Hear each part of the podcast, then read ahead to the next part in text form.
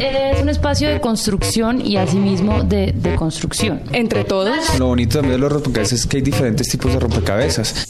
Juego, diversión. Es un espacio para apartarnos de todo lo que nos rompe la cabeza. Duda. Yo creo que un rompecabezas lo que le permite a uno es como mirar diferentes imágenes dentro de una gran imagen que nos permite como reconocernos y entendernos. En este siglo de las incertidumbres. Reto. Armar. Ludicismo. En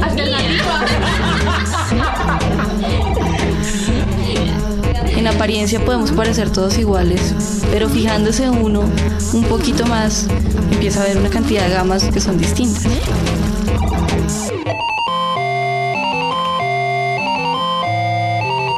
Ah. Rompe. Cabezas.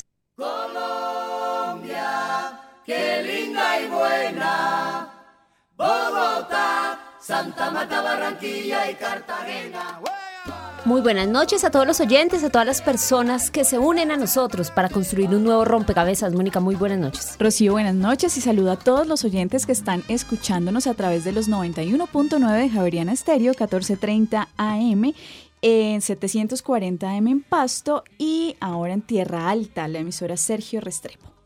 Bueno, muy bien. Después de elecciones, el país que tenemos después de elecciones. Así que invitamos a todos los oyentes a que escuchen esto que va a ser lo que vamos a trabajar en el día de hoy. Yo quisiera, yo quisiera salir en mi patria, con el sol que alumbra la aurora, y llevar una luz de esperanza a la gente que la paz añora.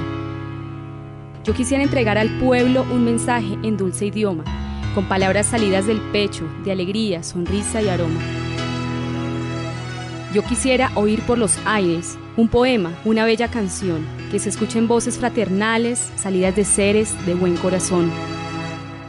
Yo quisiera que tenga el niño una cuna mullida al nacer, que se arrope con sábana de lino, bajo un techo y con grato placer. Yo quisiera que el joven creciera entre sueños con plena ilusión y que él en la escuela aprendiera a vivir bajo lluvias de unión.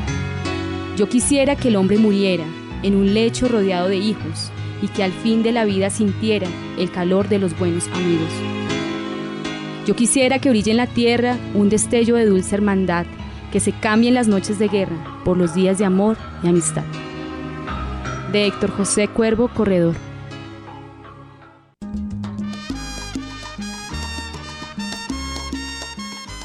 Bueno, pues ahí está puesta esta primera ficha de rompecabezas, el país que soñamos, pero también el país que es posible después de lo que pasó en, la, en, en el día de ayer con la contienda electoral, Mónica. Y para eso nos acompaña esta noche un profesor de economía de aquí de la Universidad Javeriana. Él es Jorge Restrepo. Jorge, muy buenas noches. Muy buenas noches a todos los oyentes y a ustedes tres. Bueno, el paisaje un poco decía qué quisiéramos y qué nos espera, decía Rocío, y justamente si, si podemos dar un primer paso, Jorge, desde tu posición, ¿qué nos espera? ¿Qué queremos todos los colombianos? Pues yo creo que lo primero que hay que decir es que nos esperan menos cambios de los que algunos de nosotros quisiéramos. Eh, creo que el voto de ayer fue un voto por el continuismo. Eh, así se ha vendido el candidato ganador. Así lo votaron muchas de las personas. Y bueno, esto quiere decir que van a cambiar menos cosas de las que quisiéramos en realidad. Bueno, 338-4510 o www.javrianaestereo.com para que chateen aquí con Joana Cárdenas y nos den su opinión. 338-4510. Les vamos a pedir que nos cuenten cuál es el país que sueñan en los próximos cuatro años y que de alguna manera esto sea un mandato para quien sea que quede finalmente como presidente, pues tenga en cuenta los sueños y las aspiraciones de los colombianos. Entonces, bueno, siguiendo un poco con la pregunta que, que le planteaba Mónica Jorge, ¿cómo se puede calificar, eh, ya viendo como el resultado de la campaña la, de la primera vuelta, ¿cómo se podría calificar al electorado colombiano? Es decir, ¿usted siente que es un voto informado, que es un voto sentimental? Eh, y todo este tema de las encuestas, que por un lado, ¿qué tanta incidencia tienen? No podría decir en principio, parece que ninguna, iban por otro lado, pero por otro lado me llama la atención el tema de los debates, que al contrario decían que no tenía mucha incidencia, que los debates no cambiaban, yo escuché varios análisis al respecto, no cambiaban la intención de voto, pero en cambio parece que sí afectaron, parece que sí afectaron especialmente al candidato Mocus. ¿Cómo lo ve usted? Yo creo que lo primero que uno tiene que considerar es que el votante es mucho más informado de lo que muchos de los políticos y muchos de los analistas creen. En realidad el votante colombiano es tan sofisticado como cualquier otro en un país de desarrollo similar y de similar educación. Creo que es un votante que no se le puede engañar.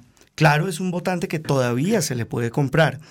Y yo creo que las encuestas recogieron bastante bien la realidad de cierta parte del electorado que es al que se le encuesta. En particular, yo creo que las encuestas sobre representaron ese electorado urbano, ese electorado que valora, por ejemplo, la votación eh, por el Partido Verde. De manera que a mí no me parece que esas encuestas fueran inconsistentes, simplemente estaban sobre representando ese tipo de electorado.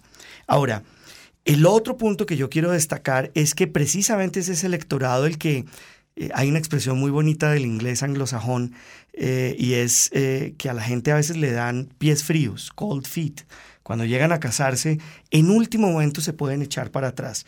Y yo creo que eso es el, ese electorado el domingo nos mostró que en último momento se echó para atrás.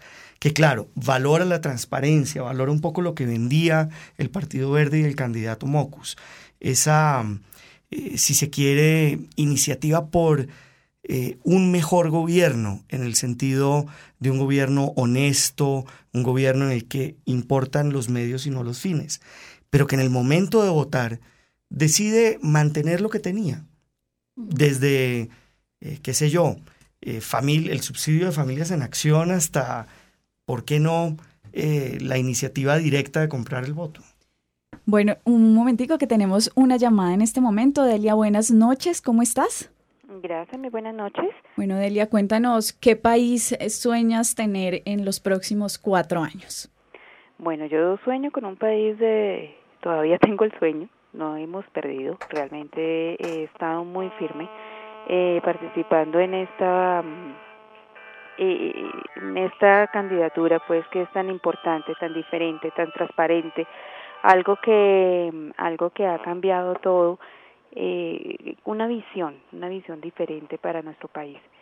veo que todavía existe el alrededor mío personas que creemos que podemos cambiar las cosas, que podemos trabajar por algo mejor. Ok, bueno, muchísimas gracias Delia. Pues aquí está la opinión de nuestros oyentes y nos acompaña por otro lado Antonio Madariaga, él es director ejecutivo de la Corporación Viva la Ciudadanía. Antonio, muy buenas noches. Muy buenas noches para ustedes, muy buenas noches para toda la audiencia y muchísimas gracias por esta oportunidad para estar nuevamente con ustedes en Rompecabezas. Bueno, muy bien, pues vamos a poner varias fichas aquí sobre la mesa y una que queremos traer es los temas centrales del país, el tema económico, el tema de conflicto armado, el tema de lo social. ¿Cómo lo sueñan y qué perspectivas hay en cuatro años? ¿Cuál es el panorama? Los candidatos a la presidencia 2010-2014 hablan de cómo combatir la corrupción, cómo obtener la equidad y la paz que tanto anhelan los colombianos. Cuando tenemos cerca el inicio de un nuevo periodo presidencial, se abren expectativas y se generan interrogantes frente a cómo se van a asumir los procesos de la nación. Rompecabezas consultó a diferentes analistas en materia económica, social, política y de relaciones internacionales sobre cuál creen que será el escenario que tendrá el país en los próximos cuatro años. Isaac de León Beltrán, economista e investigador del Grupo Método, analiza el posible estado del crecimiento económico del país y el panorama de distribución de la riqueza. El desarrollo económico colombiano no va a haber ningún cambio abrupto y va a estar atado a la inercia del crecimiento de los mercados internacionales. En particular, la crisis va a tocar el desarrollo económico del mundo en los próximos años porque se van a generar presiones sobre tasa de interés y unos ajustes fiscales que van a terminar impactando las tasas de crecimiento económico de todo el mundo. Es muy poco probable que Colombia tenga tasas de crecimiento por encima del 4%. No podemos esperar absolutamente nada en distribución de riqueza.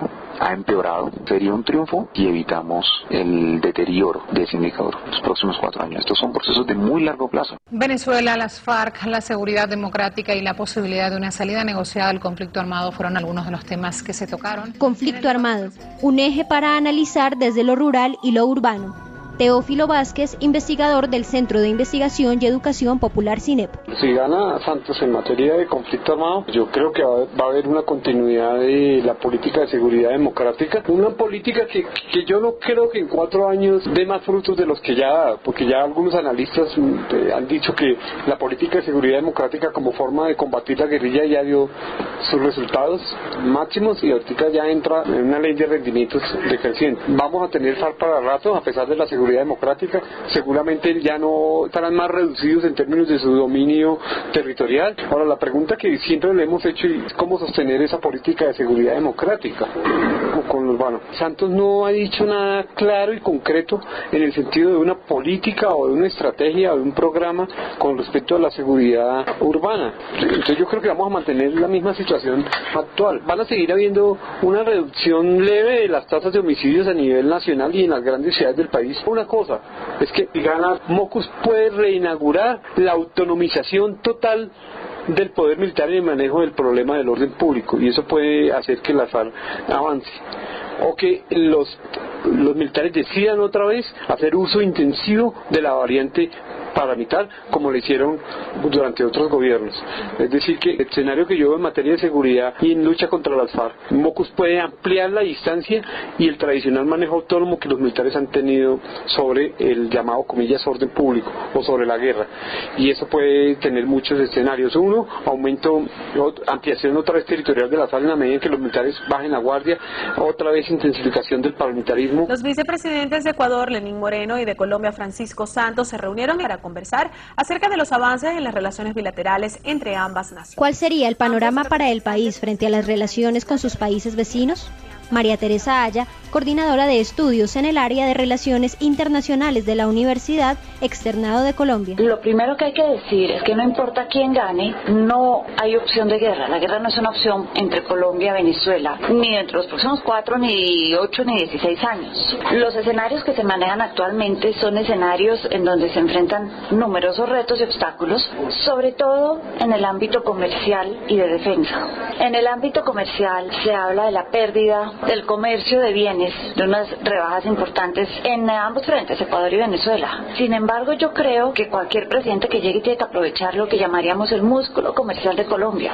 Colombia debería ver esto como una oportunidad de diversificar sus mercados, pensar en un probable TLC con China, pensar en diversificar las exportaciones hacia el Caribe. En el área de las relaciones diplomáticas, yo creo que con Ecuador va a ser más fácil restablecerlas. Yo creo que de aquí a cuatro años también, no importa quién sea el presidente, presidente va a un restablecimiento de relaciones. En el caso de Venezuela, yo creo que el presidente Santos tendría mayor legitimidad al formalizar la relación con Venezuela. Estoy segura que ambos lo van a hacer y ambos lo tienen en su agenda.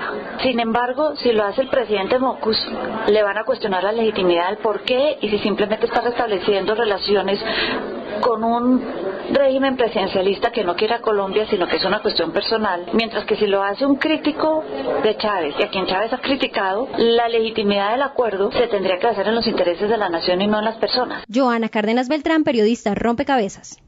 Colombia me enamoré de tu belleza infinita bueno, están planteados ahí algunos de los temas fundamentales para el país y que finalmente Rompecabezas quiere entregar como elementos de juicio para los electores.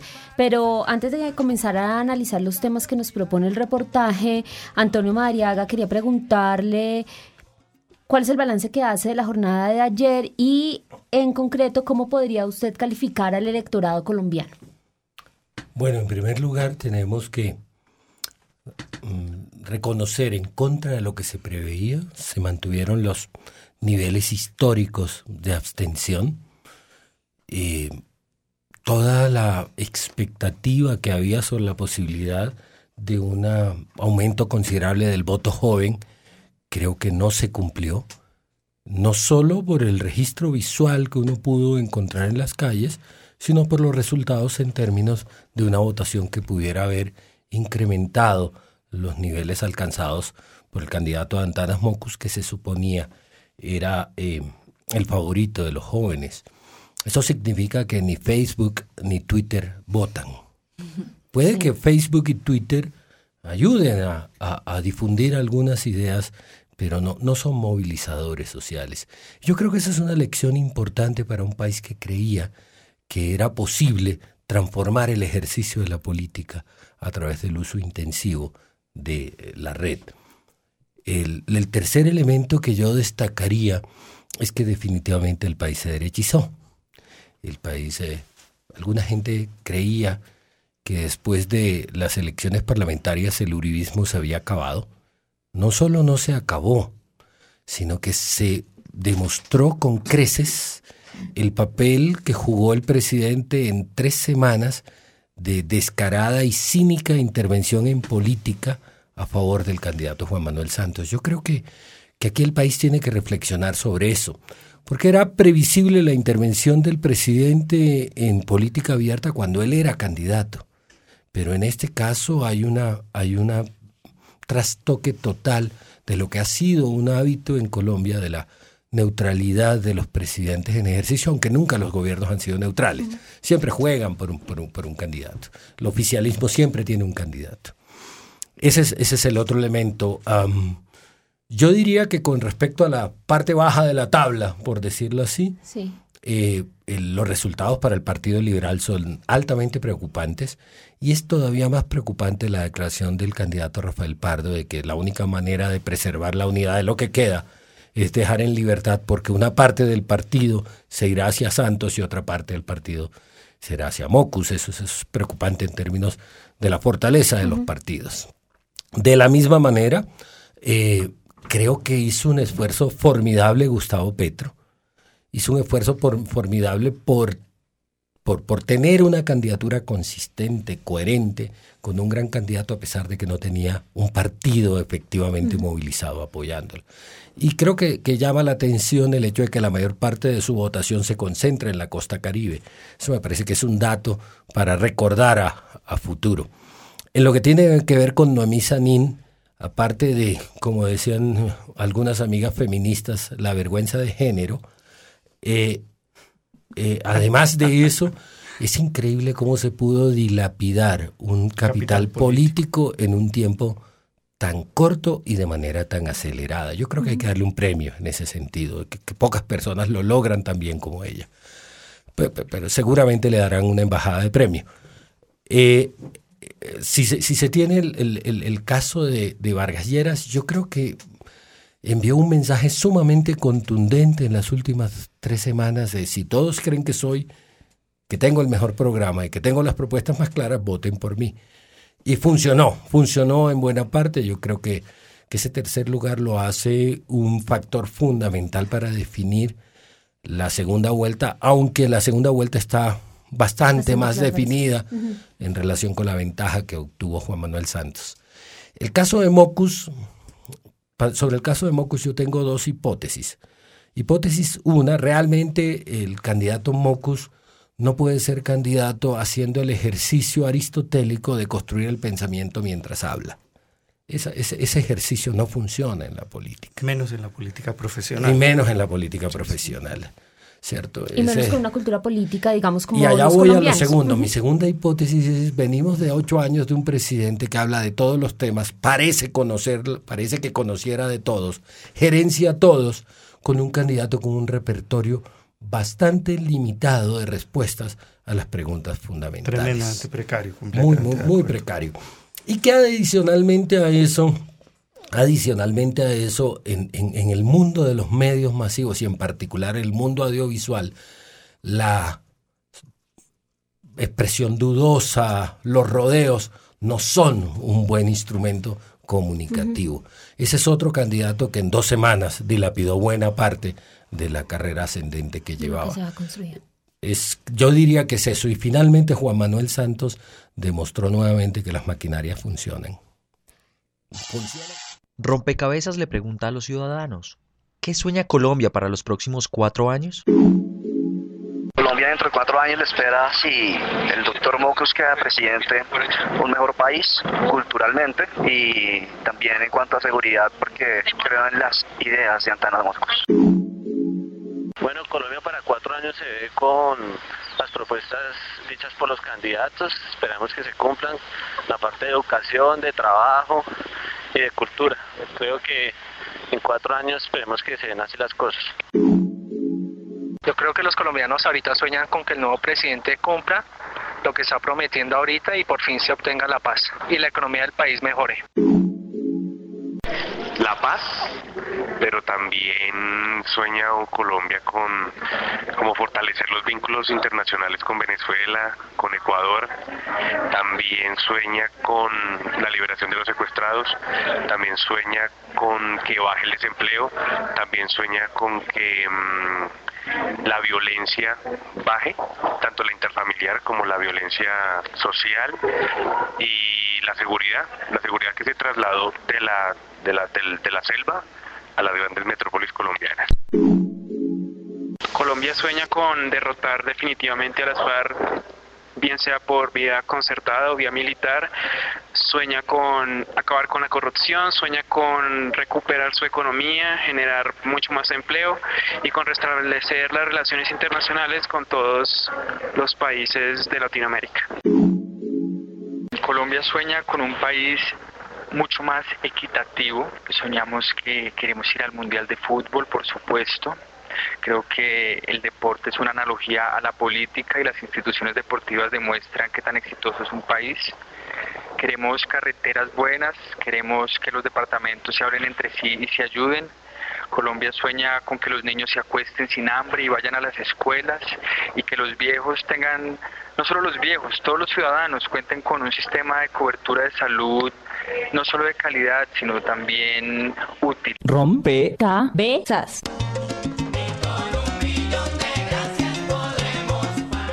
Bueno, lo que le propongo entonces a nuestros invitados es que vayamos sobre alguno de los puntos fundamentales.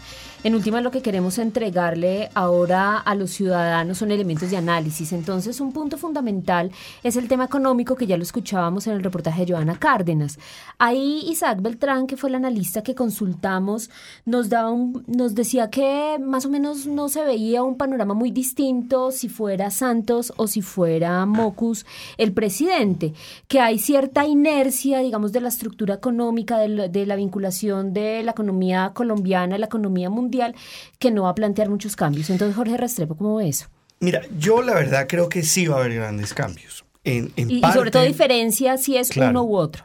Claro, en parte porque, eh, a diferencia del actual gobierno y del presidente Uribe, tanto Juan Manuel Santos como Antanas Mocus saben mucho más de economía y tienen eh, mucho mejores equipos económicos. Ahora, claro, habría diferencia entre los dos candidatos. Yo creo que eh, Juan Manuel Santos es el gran eh, pensador del libre mercado. Eso puede ser visto como un gran insulto o como un gran, eh, digamos, aplauso. Piropo.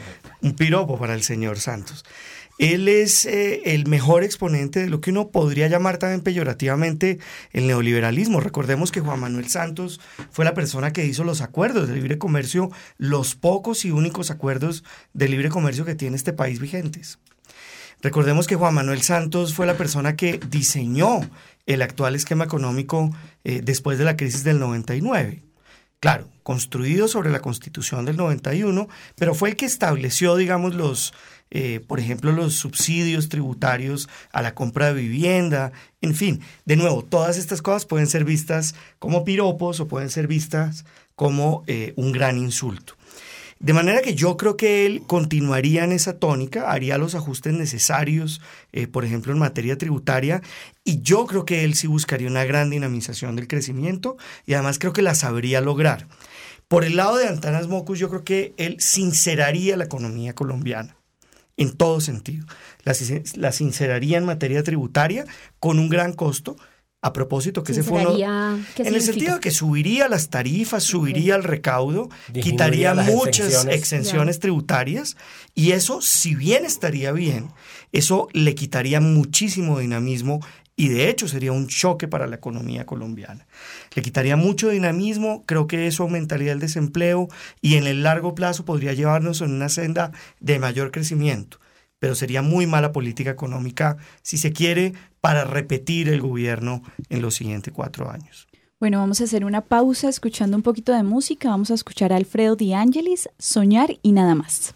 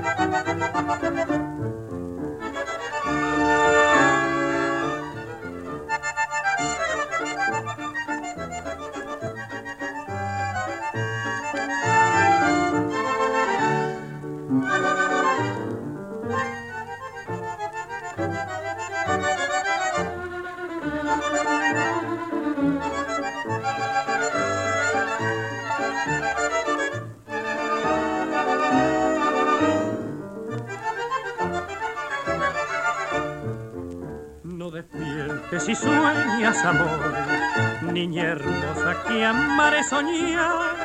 Despertar es quebrar ilusiones y hallar entre sombras la amarga verdad. No despiertes si vives soñando y en tu mente hay torrente de sol. Si en tus sueños se enciende suspiro que te cercan y acallan tu voz. Soñar y nada más con mundo de ilusión. Soñar y nada más con un querer arrobador. Soñar que tuyo es ser y vive para ti. Soñar siempre soñar que dicen que en amor es triste despertar. Soñar y nada más. Soñar y nada más. Con noche de quietud. Con noche de quietud. Que misteriosa van cantando amor y beatitud. Volar a las estrellas de divinos resplandores. Y en esa eternidad vivir un ideal. Soñar y nada más.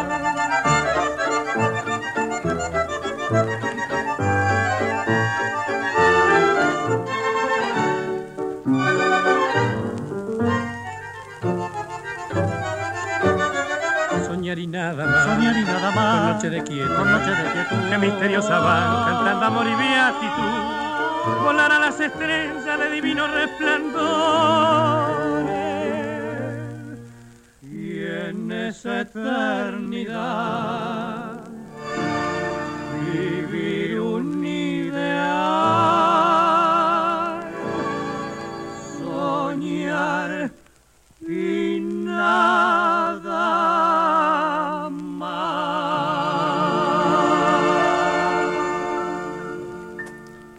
Bueno, Jorge Restrepo, retomando nuestro tema y es como, ¿cuál sería el panorama en, el- en materia económica?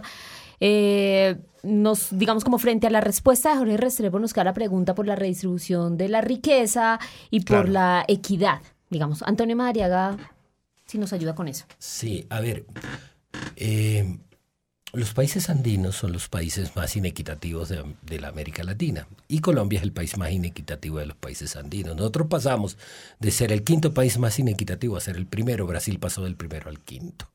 Eso para decir que el problema fundamental de la economía en Colombia hoy es cómo la economía es un instrumento para alcanzar la equidad y en condiciones de un déficit fiscal consolidado del 4.3% y un modelo económico que se basa en la exportación de productos primarios, no hay salida en términos de equidad.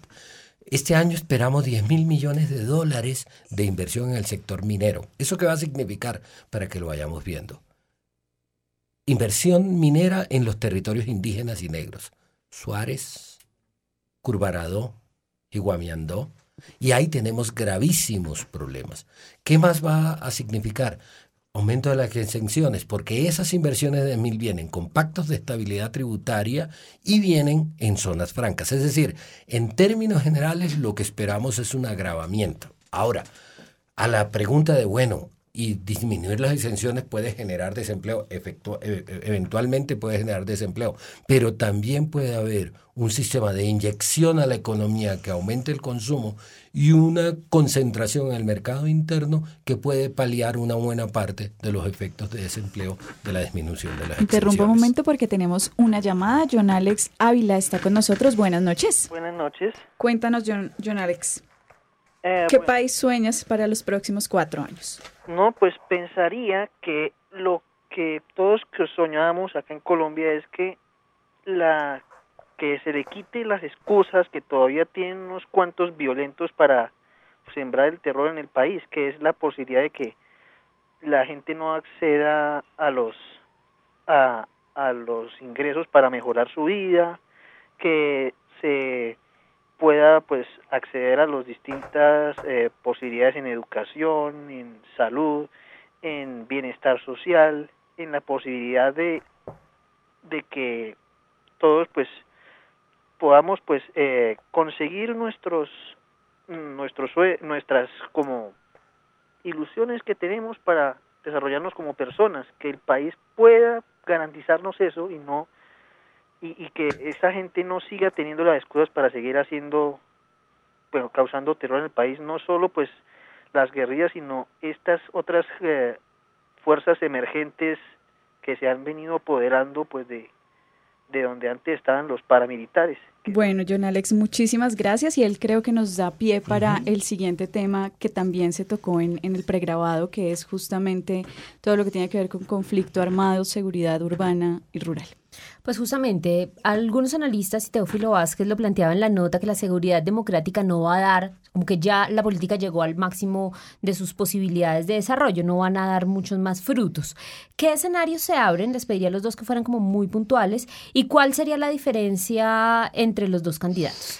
Jorge Restrepo. A ver, lo primero que yo quisiera decir es que pasamos de un tema al otro de la economía del conflicto como si no tuvieran que ver. Y recuerden que eh, al pobre Petro, eh, le dieron duro por eso, de un campo del que no se esperaba que le dieran duro, al unir los dos temas. Y yo creo que los dos temas están unidos. Y están unidos eh, por esa progresión tan interesante que hizo eh, Antonio. Claro, tenemos un, una diferencia en dinamismo. Yo sostengo que Santos va a tener un mayor dinamismo en la economía. Estoy de acuerdo en que no se ve una agenda de equidad. Pero lo que más me preocupa es que en el caso de Santos no se ve una agenda dinámica de, reducción de la pobreza, como si la podría uno ver en el caso eh, de la política económica que plantea el Partido Verde. Ahora bien, ¿tiene eso que ver algo con el conflicto? Pero claro que tiene que ver.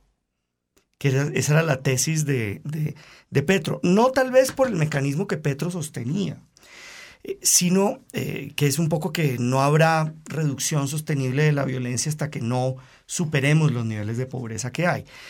El punto es que yo creo que uno sí puede eh, inventarse, si se quiere, políticas económicas que al tiempo reduzcan de manera radical la pobreza, pero también saquen de la violencia a muchos de los jóvenes, hombres, la mayoría, que hoy en día están en la violencia en el país. Entonces yo creo que eh, allá hay unas grandes diferencias. Yo creo que uno encontraría eh, algunas políticas más innovadoras, probablemente eficientes, que al tiempo lograran reducir la violencia, superar algunos factores del conflicto armado y sobre todo sacar a los jóvenes de ese ciclo tan terrible. ¿Pero cuáles son las diferencias que usted ve entre Santos y Mocos en esa materia? Bueno, yo creo que eh, Santos plantea algunas reformas eh, bastante eh, digamos, continuistas de la política de seguridad democrática. Yo no veo, hay grandes diferencias. En el caso eh, de Mocus, yo sí veo eh, algunas reformas que, por ejemplo, utilizando programas de desarme innovadores, digamos, negociaciones a nivel local, para poder sacar a personas del conflicto, lograrían reducir la violencia de manera sostenible. Antonio, ¿algo que comentar respecto sí, a, ver, yo, yo, enfocaría el asunto desde otro lado. ¿Cuáles son las barreras que ya no puede traspasar ninguno de los dos? Una, no esta sociedad ni la comunidad internacional van a permitir que ocurra nuevamente un caso como el de los falsos positivos. Es decir, ya hay una talanquera fundamental. En términos generales, el debate mostró que el tema de derechos humanos es un tema central e ineludible y eso empieza a configurar un escenario en que necesariamente tanto Santos como Mocus tendrían que pensar en procesos de resolución del conflicto armado de manera no exclusivamente militar. Eso me parece como un primer elemento muy importante. Segundo, yo creo que eh, la campaña puso en el centro nuevamente el tema de la ética y eso es muy importante en el terreno de unas perspectivas frente a la guerra y frente a la paz. Una, una mirada desde la ética que es incuestionable y en el que indudablemente Santos sale muy mal parado y en el que la perspectiva que ofrece Mocus es una perspectiva renovadora. Tercero, creo que frente, creo que frente a las posibilidades de negociación, las posibilidades de negociación son bastante escasas en ambos, en ambos casos. Pero sin embargo, se abre paso a una, tesis que es una tesis novedosa y creo que es un avance de la sociedad. Y que cualquier proceso de negociación, si bien puede eh, considerar favorabilidad política para las guerrillas, de ninguna manera consideraría la negociación de la agenda social ni la representación de los intereses de la sociedad civil por parte de la guerrilla. Y creo que eso es una ganancia para el conjunto de la sociedad. Tenemos otra llamada, está con nosotros Carlos Carreño. Buenas noches, bienvenido a este rompecabezas, Carlos. Gracias, muy amable. Cuéntanos, Carlos, ¿qué país sueñas para los próximos cuatro años? Bueno, mire, yo sueño con un país real, eh, no un país emocional. Nuestra sociedad desde hace prácticamente un siglo la han estado enseñando a soñar, pero olvidando incluso que debajo de la almohada hay hambre, hay miseria, hay analfabetismo, hay toda serie de injusticias, hay toda la serie de inequidades posibles, toda la serie de mentiras posibles. Entonces yo sueño con un país que tenga verdad, que vive en la realidad, que no se diga mentiras, que no omita la realidad en que viven otros, que seamos solidarios, que recuperemos la solidaridad, esa que se ha perdido tanto en insistir por la prensa y por todos los medios en que solamente vivimos nosotros como yo y los demás no valen en este mundo. Muchísimas gracias, Carlos. Este tema de la solidaridad es muy importante y me encanta que lo toque el oyente porque quería referirme a una de esas estrategias en las cuales uno puede encontrar que se unen lo económico y el tema del conflicto, que es la atención a víctimas. Hay una gran diferencia en los dos programas, entre el de Santos y el de Mocus. Y es que Mocus acepta la necesidad de responderle socialmente, como no lo discutamos ahora, a las víctimas del conflicto armado interno. Santos no no firmó el manifiesto que la Fundación Social eh, le presentó a los candidatos. Creo que esta es una oportunidad, por ejemplo, para pedir perdón, y esa es la base de cualquier acuerdo, digamos, de superación del conflicto, pedir perdón como sociedad. Y además es una manera muy eficiente, tengo que decirlo, de atender a los más pobres, porque recordemos que las víctimas de la violencia son los más pobres de esta sociedad. Un elemento adicional que quisiera señalar rápidamente, en la perspectiva de una transformación, sobre todo de la pobreza rural, la restitución de tierras, con eh, condiciones de indemnización no lo que plantea el 1290, podría permitir efectivamente una revolución agraria si 5.5 millones de hectáreas son devueltas en condiciones de incorporarse a la economía campesina y a la vida productiva del país. Andrés Navas, buenas noches. Estás en Rompecabezas. Cuéntanos qué país sueñas para los próximos cuatro años. Yo sueño con un país que deje por delante el respeto a la ley. Sueño con un país que evite la amnesia política. Y sueño con un país que de un momento a otro entienda que debemos acabar con esa corrupción política que tenemos. Creo que no había existido en la historia un gobierno como el que tenemos, que ha pasado por delante la ley en muchos casos y que ha generado grandes escándalos dentro del desarrollo de su política de seguridad democrática. Creo que como nunca antes hemos visto un gobierno que si bien es cierto ha tenido aciertos con algunos campos de la seguridad y ha logrado atender muy bien las solicitudes de gobiernos extranjeros para liberar a la señora Ingrid Betancourt y eventualmente a uno que otra persona. Se nos han olvidado los otros secuestrados y a la larga ese evento, al igual que el asesinato que hubo, no ha generado nada más que una falsa esperanza. Cuando se asesinó al señor Pablo Escobar, se pretendía acabar con el narcotráfico. Por el contrario, creo que el narcotráfico ha generado nuevas formas de atacar al país y hoy por hoy los escándalos de política y parapolítica dentro del gobierno son más mencionados que en ningún otro instante. Sueño con un país que por fin acabe esa amnesia política y que deje la corrupción a un lado. Espero que el señor Santos, eh, si en algún momento se sube como parece que se va a subir al gobierno, haga lo que dijo, ¿sí? todas sus promesas de acabar con el desempleo, que hoy nos deja el señor Uribe casi en un 12 punto algo por ciento, según las cifras del DANE. Bueno, muchas gracias, eh, Andrés. Rompecabezas visitó las diferentes zonas de la ciudad, preguntando a los ciudadanos qué esperanzas y qué preocupaciones le generan los resultados de las elecciones de ayer. Zona Sur. Preocupaciones, pues la verdad, la, seguridad social, el descuido que hay como con la salud. La persona que quede realmente tiene que, tiene que meterle muchas ganas a lo social. Preocupación más que todo la cuestión entre los límites con Venezuela y si queda Santos pues no creo que vayan a mejorar el conflicto. Pues esperanza con Santos de presidente pues seguirían las políticas de Uribe y teniendo en cuenta Uribe ha sido siempre un buen presidente y con Moco pues muy poco porque la verdad no, no sé qué tal quedaría de presidente. Mi preocupación es que de pronto no se sigan cogiendo el país de corrupción y, no prometen lo que cumplen. Y una esperanza pues seguir de pronto con la seguridad y mejorar en la educación y en, y en la salud que es lo más importante. Si queda Santos, pues seguiría mejorando, igual como lo que estaba haciendo Uribe, ¿verdad? Pues la esperanza es que suba Santos para pues ni nos privaticen el seguro, ni nos privaticen el subsidio, ni nos quiten el CISBEN. Yo voté por Santos y me parece que va a ser un buen presidente porque va a seguir las ideas de Uribe. De todas maneras, el presidente que sea, los problemas no van a cambiar quería que quedara Mocus por lo que él impulsaba mucho el estudio y uno como estudiante tenía más expectativas hacia muchas soluciones que él iba a tener. Rompe cabezas. 338-4510 es el número para que se comuniquen con nosotros y www.javerianestereo.com.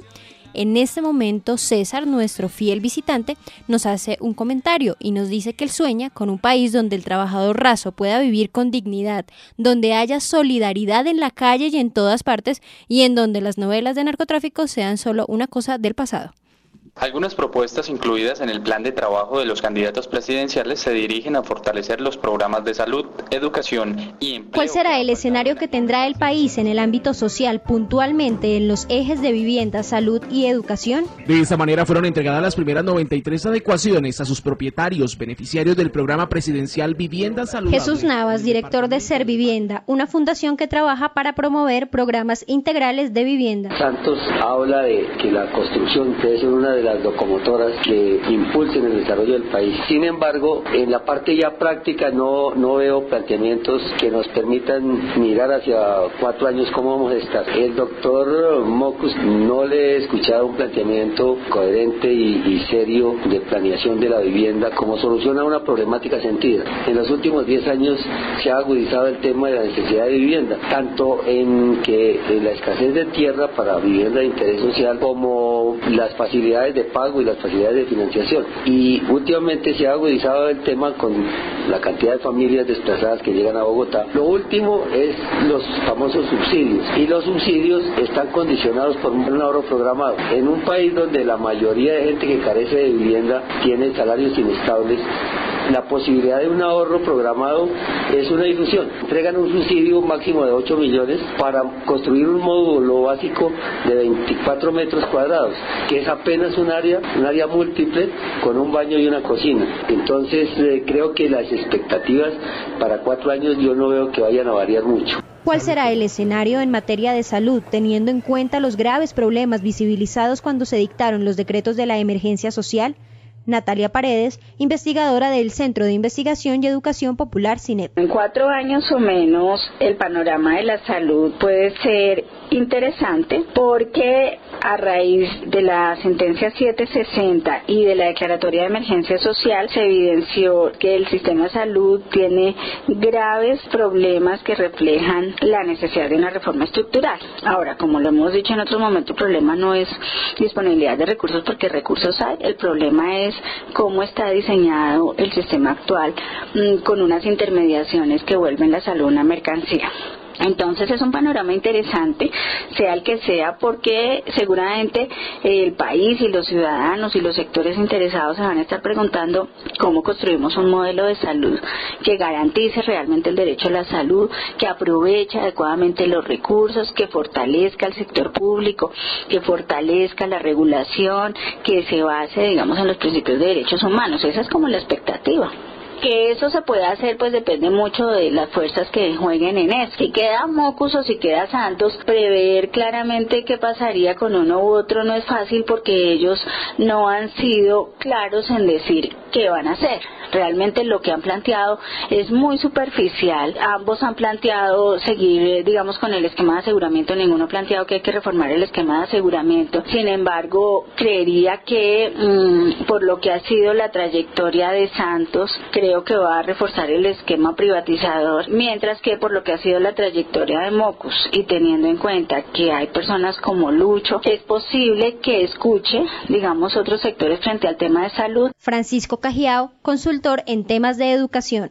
La educación del país, independientemente de quién esté en el gobierno, tiene una cierta inercia que hay que mantener y que de hecho se ha venido manteniendo a lo largo del tiempo, con algunos altibajos, con eh, eh, medidas, digamos, de política pública que son mucho más de detalle y de procedimiento que de la apreciación global que tiene la ciudadanía. Yo creo que lo que viene necesariamente se va a tener que concentrar como en dos focos.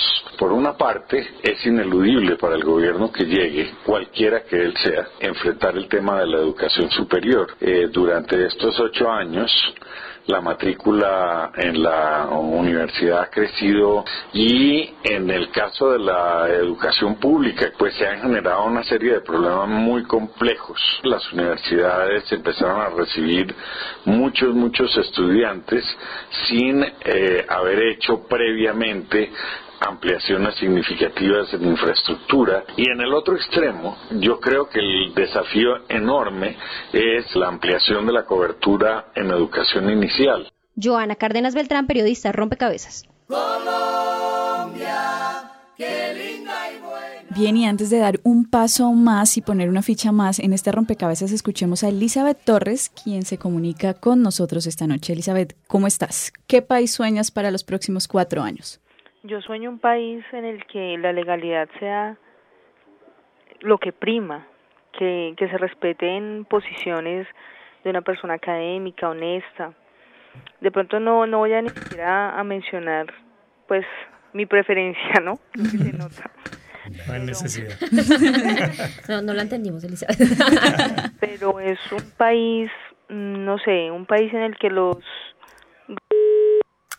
ah, se, nos fue. Se cayó la llamada, bueno. Eh, si Elizabeth nos está escuchando, pues le pedimos que nos vuelva a llamar para completar su opinión. Vivienda, salud y educación, Jorge Restrepo. A mí, escuchando la nota, me queda la inquietud que eh, por lo menos los analistas consultados no ven una diferencia muy clara en las propuestas entre, entre los dos candidatos que van a la segunda vuelta.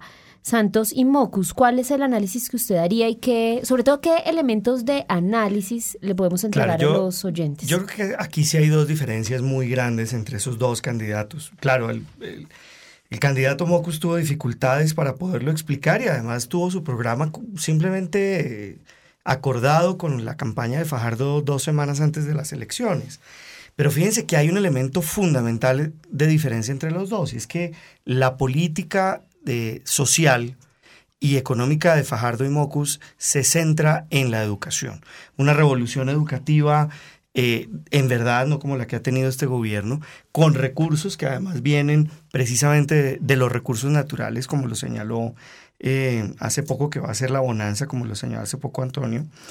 Eh, y esto no solamente le da plata, sino que además tiene unos componentes sectoriales que sería muy largo mencionar, pero que son completamente diferentes de esa política eh, de los cinco locomotoras que el candidato Santos, que recuerda muy bien a la política pastranista de las cuatro estrategias, nos ha vendido. Yo creo que esa es una gran diferencia. Segunda gran diferencia, y acá retomo las palabras de Alejandro Gaviria, el decano de nuestra competidora Universidad de los Andes.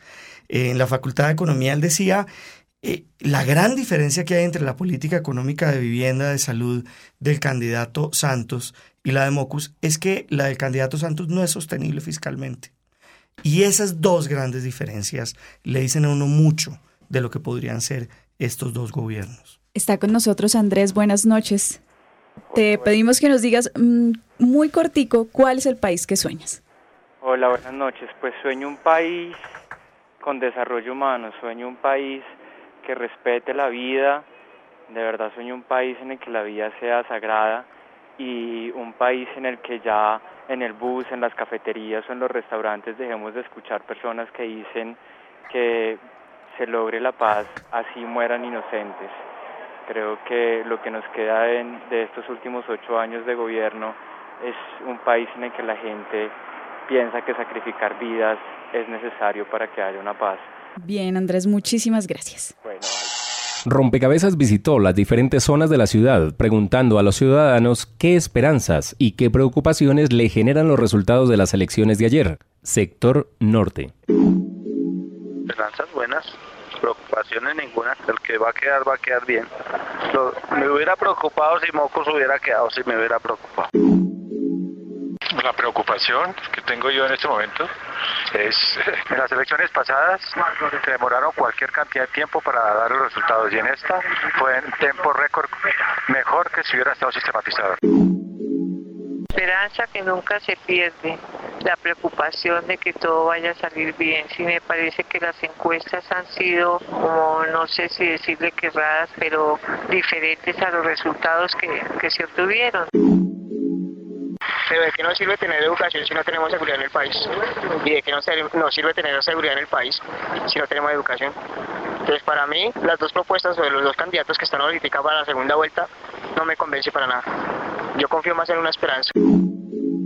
Pues la verdad más preocupaciones que esperanzas me pareció algo sospechoso el abrupto crecimiento de, de Santos y que el candidato Moco se haya quedado ahí como estancado que y en los últimos minutos, Antonio Madariaga, vivienda, salud y educación, ¿cómo darles elementos de juicio a los electores? Primero yo creo con Jorge que efectivamente hay diferencias importantes, esas dos que mencionó, pero yo mencionaría una tercera. En la perspectiva de Santos, el tema de vivienda es un tema de impulso al crecimiento económico sobre una actividad que es intensiva en mano de obra no calificada pero para nada contempla efectivamente el tema de calidad de vida, porque el tema de calidad de vida no es un tema del candidato Santos. En cambio, sí lo es para el candidato Mocus. Yo creo que ahí, si bien no hay propuestas específicas, si hay una diferencia de talante, hay una diferencia de enfoque, hay una diferencia de sensibilidad frente a la gente. Y finalmente, frente a salud, sí creo que hay otra diferencia fundamental el candidato Santos reiteró la necesidad de ajustes al sistema, pero no considera una reforma estructural al mismo, mientras que Moku sí mencionó la necesidad de una reforma estructural. Y allí hizo una cosa que hizo varias veces en la campaña, y es pegarse un tiro en el pie, cuando habló del millón de pesos para los médicos. Y, quiero cerrar diciendo eso. Una de las cosas más sorprendentes de esta campaña, además de la capacidad derrochadora de votos de Noemí, fue la forma en que el candidato Mocus, en más de una ocasión, hizo apuntes absolutamente irreflexivos, irreflexivos ante la opinión que posteriormente le obligaron a a dar marcha atrás. Y ese dar marcha atrás, además de ser muy bien aprovechado por la, por la publicidad contraria, da una impresión de un candidato no honesto, sino un candidato inseguro y alguien que no se puede confiar. Si Mocus quiere cambiar hacia la segunda vuelta, quiere transformar, tiene que ofrecer una noción de seguridad en la persona y no solamente en el ser humano en general, la persona como estadista. Y eso este país lo está reclamando. Bueno, pues ahí están puestas algunas fichas para que ustedes, los ciudadanos, los que escuchan rompecabezas, los electores, eh, tomen decisiones y tomen decisiones sabiendo que hay muchos temas vinculados a una campaña. Está todo el tema ético, está todo el tema de quién está con quién, está el, todo el tema de las relaciones, de, de quién se rodea cada uno de los candidatos. Entonces, todos estos son elementos de juicio para que tomemos una buena decisión y para que esos sueños de país que quisimos poner hoy en rompecabezas realmente se acerquen. Nos vemos en otro rompecabezas. Es un espacio de construcción y asimismo de, de construcción. Entre todos. Lo bonito también de los rompecabezas es que hay diferentes tipos de rompecabezas. Juego, diversión. Es un espacio para apartarnos de todo lo que nos rompe la cabeza. Duda. Yo creo que un rompecabezas lo que le permite a uno es como mirar diferentes imágenes dentro de una gran imagen que nos permite como reconocernos y entendernos. En este siglo de las incertidumbres. Reto. Armar. Ludicismo.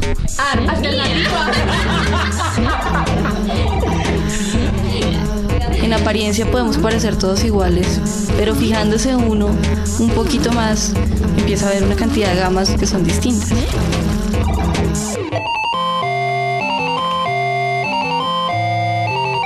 Ah.